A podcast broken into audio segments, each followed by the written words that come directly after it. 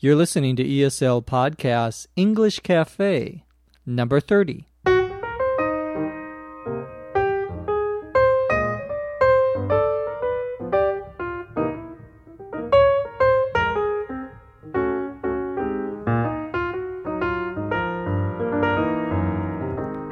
This is English as a Second Language podcast, English Cafe. I'm your host, Dr. Jeff McQuillan, coming to you from the Center for Educational Development in beautiful Los Angeles, California. On today's cafe, we're going to be talking about news and the internet. We will tell you a little bit about what Americans feel and think about the environment. And as always, we'll answer a few questions. Let's get started.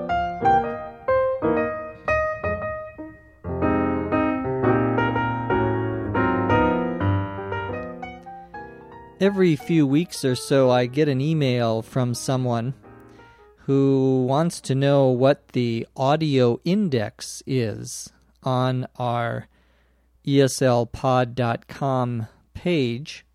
When you go and look at each podcast, or if you are listening and reading the script on an iPod, you can see that there's an audio index and an indexed index rather I N D E X is a listing of something and here it's a list of the times when different parts of the podcast begin. So you may see uh, slow dialogue 40 seconds. That means that 40 seconds into the podcast or after 40 seconds, you will hear the slow dialogue and then the expl- explanations will be at a different time, and the fast dialogue will be at another time. So if you want to listen to the fast dialogue first, you can just use your iPod or your iTunes and go to that point in the podcast and listen. I'm going to talk a little today about the internet and news on the internet. There have been several stories in the last few weeks about the rise of or the increase in the number of people who get their news only from the internet. They don't subscribe to a newspaper and they don't watch the national news shows that are on every evening there are three national news shows on, at least three, every uh, day. And 10, 15, maybe 20 years ago, most people watched these television shows. They're usually a half hour long. But now people are getting their news from the internet. And of course, now it's possible to listen and watch the news by going on the internet. And so things have definitely changed. A recent article on this topic quotes someone saying, Television is never going away, I don't suspect. But people are going to be watching a lot of content on the internet. When the uh, person says television is never going away, to go away usually means to leave. But here the idea is that television will die or television will no longer be popular. And that's what he means by television is never going away. He also uses an expression here which is very common I don't suspect. I don't suspect means that this is my opinion. Usually, when you express something negative, for example, it's not going to rain, I don't suspect. It's uh, something that comes sort of at the end of the sentence. It's not a double negative, it's simply uh, expressing your opinion. So you could also say um, the Los Angeles Dodgers baseball team will not win the World Series this year. I don't suspect. Means again, I don't think that they will win the World Series. The World Series, of course, is the national championship in baseball in the United States. Another expression that is used here in this article is the word content. And when you read about the internet, and especially the new internet services such as podcasts and blogs, a blog, B L O G, of course, is short for weblog, but instead of saying weblog, we say a blog and that's usually someone's opinion that they put up on their website every day or every week. Well, all this is considered content. C O N T E N T, content, meaning the actual uh, thing that you're listening to or watching. That's the content.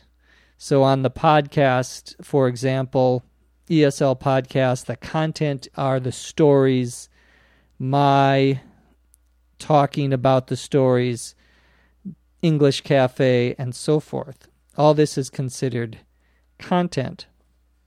Well, many people who are what we call high powered users of the internet, high powered, H I G H apostrophe P O W E R E D, to be high powered means that you are someone who does something a lot, someone who is an expert.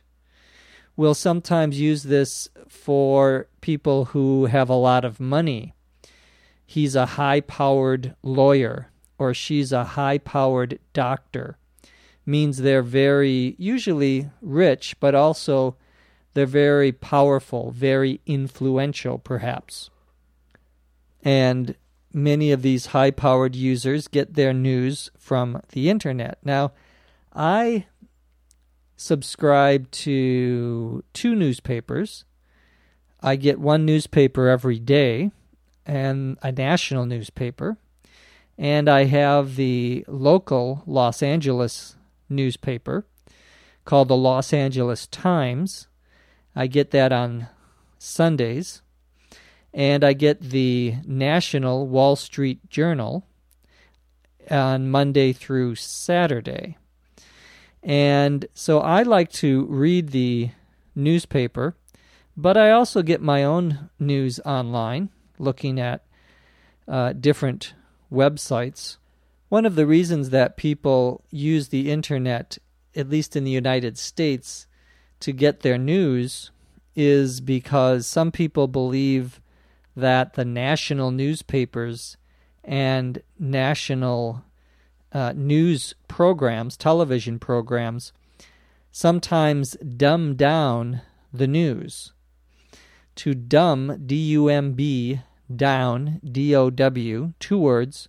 To dumb down something means to make it simple, but you make it so simple that you leave out, you you don't include some important information or some important details. We often see that word used in describing, for example, what teachers are teaching in schools. Some people complain that they are dumbing down the uh, curriculum, the information that they give students, what they are teaching. And to dumb down as a verb here means to simplify, but to simplify and also to make it too simple. That's dumbing down. Well, some people think the national news shows dumb down the news, and so the internet they think may be a better source of information. I'm not sure if that's true, but certainly there is a lot of information you can find on the web. I uh, sometimes get emails from people asking me what the opinion of Americans is on some topic. They'll often ask me, What do Americans think about George Bush? Or what do Americans really think about uh, the situation in the Middle East? And so forth. And these are very common questions that I get. It's difficult for me to answer these questions because everyone has their own opinion. And so it's sometimes difficult to say what the general opinion is. But one way to do that, one way to answer this question about what Americans think about different subjects or topics, is to look at an opinion poll. An opinion poll, P O L L, is when a company, usually a newspaper, but sometimes a private company, will go and ask people what their opinion is. Usually they'll give them a question and ask them which answer they agree with. This is usually done by the telephone, and they have a random, what we would call a random sample. A random, R A N D O M, sample, S A M P L E. A random sample is when uh, you have a large group of people, say 300 million people, but you can't call 300 million people. Well, statistically, you can pick people at random, and that will represent the opinions of the bigger group. So these are usually a thousand or two thousand people that they talk to. The most famous poll in the United States is called the Gallup poll, G A L L U P. And that was a uh, poll company that was started by George Gallup, many years ago, and there is usually a Gallup poll on a different topic every week or couple of weeks that you will read about or can read about in an American newspaper. And I thought we would look at one about the environment, since there has been a lot of interest in the environment, especially with the recent hurricanes in the United States, Hurricane Katrina and other uh, strange weather that we have been experiencing, at least in North America. We have gotten lots of uh, rain here in California, for example, where it doesn't normally rain very much. So many people are interested in the environment and what is happening to the environment. People were asked in this particular Gallup poll, this particular survey, what they thought were the most important problems. And the three most important problems that they mentioned were water pollution, that is, pollution of the drinking water. Pollution is, of course, when something uh, is, it's sort of like when something gets dirty, but it usually means that something that was clean, like the water, is now dirty. We would say it's polluted. And that could be polluted from chemicals, it could be polluted from uh, an oil spill, or many other possibilities. So people are very concerned about pollution. In the United States, there is a Green Party and many of you may know the Green, like the color Green Party, uh, is a political party that is concerned about the environment. That's one of their most important issues, one of their most important positions. The Green Party is not very popular in the United States. Probably less than 5% of people vote for the Green Party when there is someone uh, running for office, someone trying to get elected. But the most people have heard of it. So Uh, there are a lot of people who are interested in the environment, but aren't necessarily politically active. Well, one, as I say, one major concern people have is pollution. Another concern that people have in the United States, as they do in many countries, is what is called global warming. Global, G L O B A L, warming, W A R M I N G. Global warming is the idea that the temperature in the Earth's atmosphere is, is rising and it's getting hotter, if you will, uh, in in uh, across the earth. And uh, there's been a lot of talk about what people should do about this problem. But uh, I thought it was very interesting. Many or most Americans believe this is a serious problem. When they were asked about this, uh, they said that the problem of global warming is very serious and that it is something that we need to do more about. Uh, high percentage, 60, 70% of the people said that. Of course, the government, the federal government, doesn't necessarily always agree with the majority of the people, uh, at least on every specific issue. So it's not always a good idea to look at the position of the government or the president and uh, think that's the position of the majority of Americans. Uh, often that is not the case. In fact, most people think that the government should be doing more to uh, stop global warming. 68% in one recent survey said that the federal government, the national government, should be doing more. So Americans are concerned about the environment. Again, that doesn't always mean that they do something about it. It's very popular, for example, for Americans to recycle. To recycle, R E C Y C L E, means that when you uh, have newspaper, for example, you put it in a special place so that they can use the newspaper again. They can use or reuse that paper.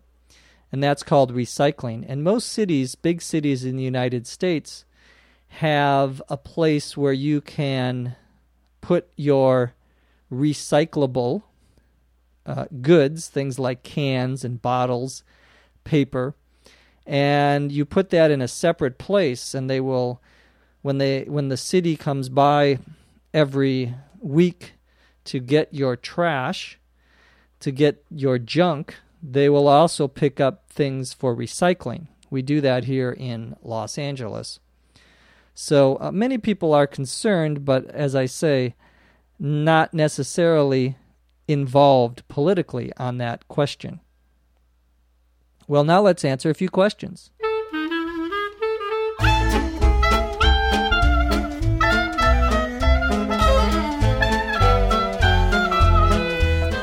A question from Kai, K A I, from Germany. Kai wants to know about the pronunciation of some common words in English. Recently, there was a movie in the United States about a famous writer from the 1960s, and his name was Truman Capote. And the last name, C A P O T E, was the name of the movie, Capote. And Kai's question was why isn't this pronounced capote? In other words, why do we pronounce the final E? As you know, in English, the E at the end of the word is usually what we would say silent. That is, you do not pronounce it. But in capote, you do. There are other words like this as well. For example, the famous running shoe company, the company that makes very famous tennis shoes, is Nike, N I K E. It's not Nike, it's Nike. There is also a company, internet company, software company that makes uh, many different types of software, and it's called Adobe. A D O B E. Once again, the E at the end is pronounced. We don't say Adobe. Well, generally speaking, normally we do not pronounce the E, but there are some exceptions. These are often names of things, of people, or companies that they decide they want to pronounce it with the E at the end. And the general rule in English is that what are called proper nouns, proper, P R O P E R, uh, names of things, for example, are proper nouns. That you can pronounce those however you want, depending on uh, who you are. Uh, people, for example, pronounce their last names very differently sometimes, even if they are spelled exactly the same. So, uh, and there are lots of examples of this. So, uh, there's sort of a freedom to pronounce things how you want. Also, many words come from other languages and we use them in English. For example, Nike uh, comes originally from a Greek, ancient Greek word. Nike was the goddess of victory in ancient Greek mythology. So that's also a reason why some of the words uh, are pronounced differently. So thank you, Kai, for that question. Christoph in France, right next door to Germany, he wants to know the difference between the expressions think of something and think about something. That's a good question. To think of something, for example, I am thinking of the beach, uh, can sometimes mean the same as think about. I am thinking about the beach. They both can mean in my mind or in my imagination, I am thinking, uh, I am seeing the beach, if you will. I am thinking about or thinking of. However, think of can sometimes have a different meaning. For example, I need to think of a good reason not to go to dinner tonight. I need to think of means I need to uh, plan or invent or come up with a reason. So sometimes we use the expression think of when we need to invent or create a new reason or idea about something. Usually, however, think of and think about are used to mean the same thing. Question comes from China, from X Snake, and I'm not sure if that's a, a man or a woman, but X Snake uh, has a question about a term that he saw when he was reading something recently, and that was think tank. What is a think, T H I N K, tank, T A N K? Two words, think tank. A think tank is an organization that tries to come up with new ideas about a topic it's usually a political organization that writes reports and has conferences about a certain topic. Usually, there are some experts that are members of the think tank, and their job is to think about certain political ideas. There are lots of political think tanks in Washington, D.C., and other parts of the country in the United States. Some of these are political conservatives, like President Bush, for example, uh, the Heritage Foundation, for example, the American Enterprise Institute. These are two think tanks, conservative think tanks. There are also liberal think tanks. The Brookings Institute is a think tank on the political uh, left side of the spectrum.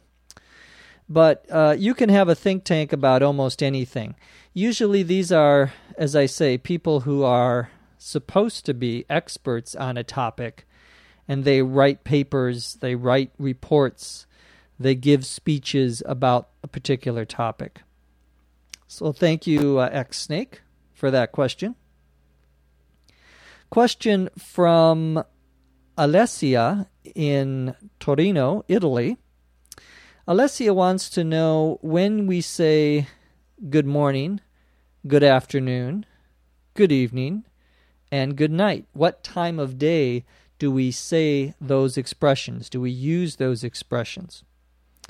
Well, good morning is always used from the time that the sun comes up, uh, five or six o'clock in the morning, until noon. Now, sometimes people will use it at uh, late at night after midnight, but usually we use it in the morning when it is light until about 12 noon.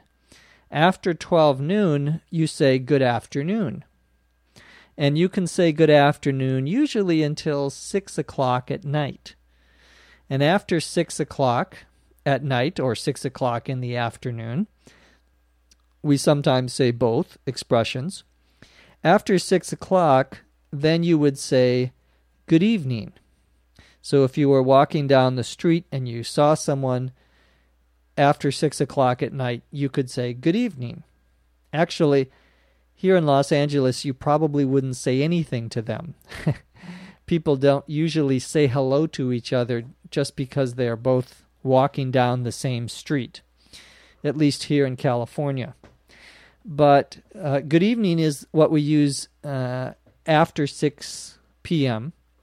Good night is only used when you are saying goodbye to someone after 6 p.m. So if it's 10 o'clock at night and you are leaving someone's house, you would say good night. You would not say good evening. Good evening is only when you are greeting someone, when you are first when you first see someone. Frederick in France has a question about an abbreviation he saw COB. If someone says, I need something COB, what does that mean? Well, uh, Frederick, it's not a very common abbreviation. It means close of business, meaning at the end of the day. So if you say, I need something Friday COB, that means you need it before uh, the office closes or your office closes on Friday. But it's uh, it's not that common of an expression. If you have something you don't understand or want to get more information about in English, a question about something perhaps you heard or read, email us at eslpod at eslpod.com and we'll try to answer your question here on the English Cafe. From Los Angeles, California, I'm Jeff McQuillan. As always, thank you for listening. We'll see you next time on the English Cafe. ESL Podcast English Cafe is written and produced by Dr. Jeff McQuillan. This podcast is copyright 2006 by the Center for Educational Development.